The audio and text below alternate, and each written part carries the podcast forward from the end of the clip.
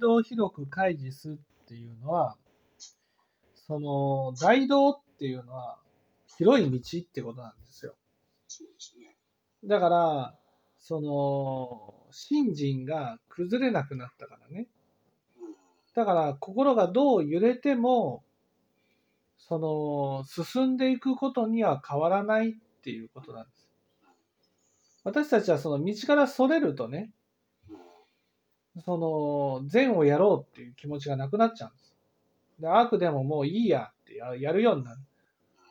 やっぱそこが私たちにあるんですね。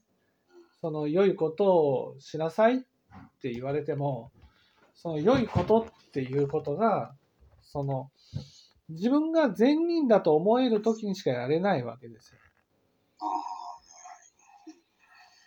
なんかこう、自分が悪者のように感じたと。なんか私が悪い悪人みたいって思った時にね、そんな風に感じても、良いことに励んでいこうっていう気持ちにはなれないわけです。ところが、信心があると、その、道をそれることがない。だから、大道なんです。崩れない道ってことなんですね。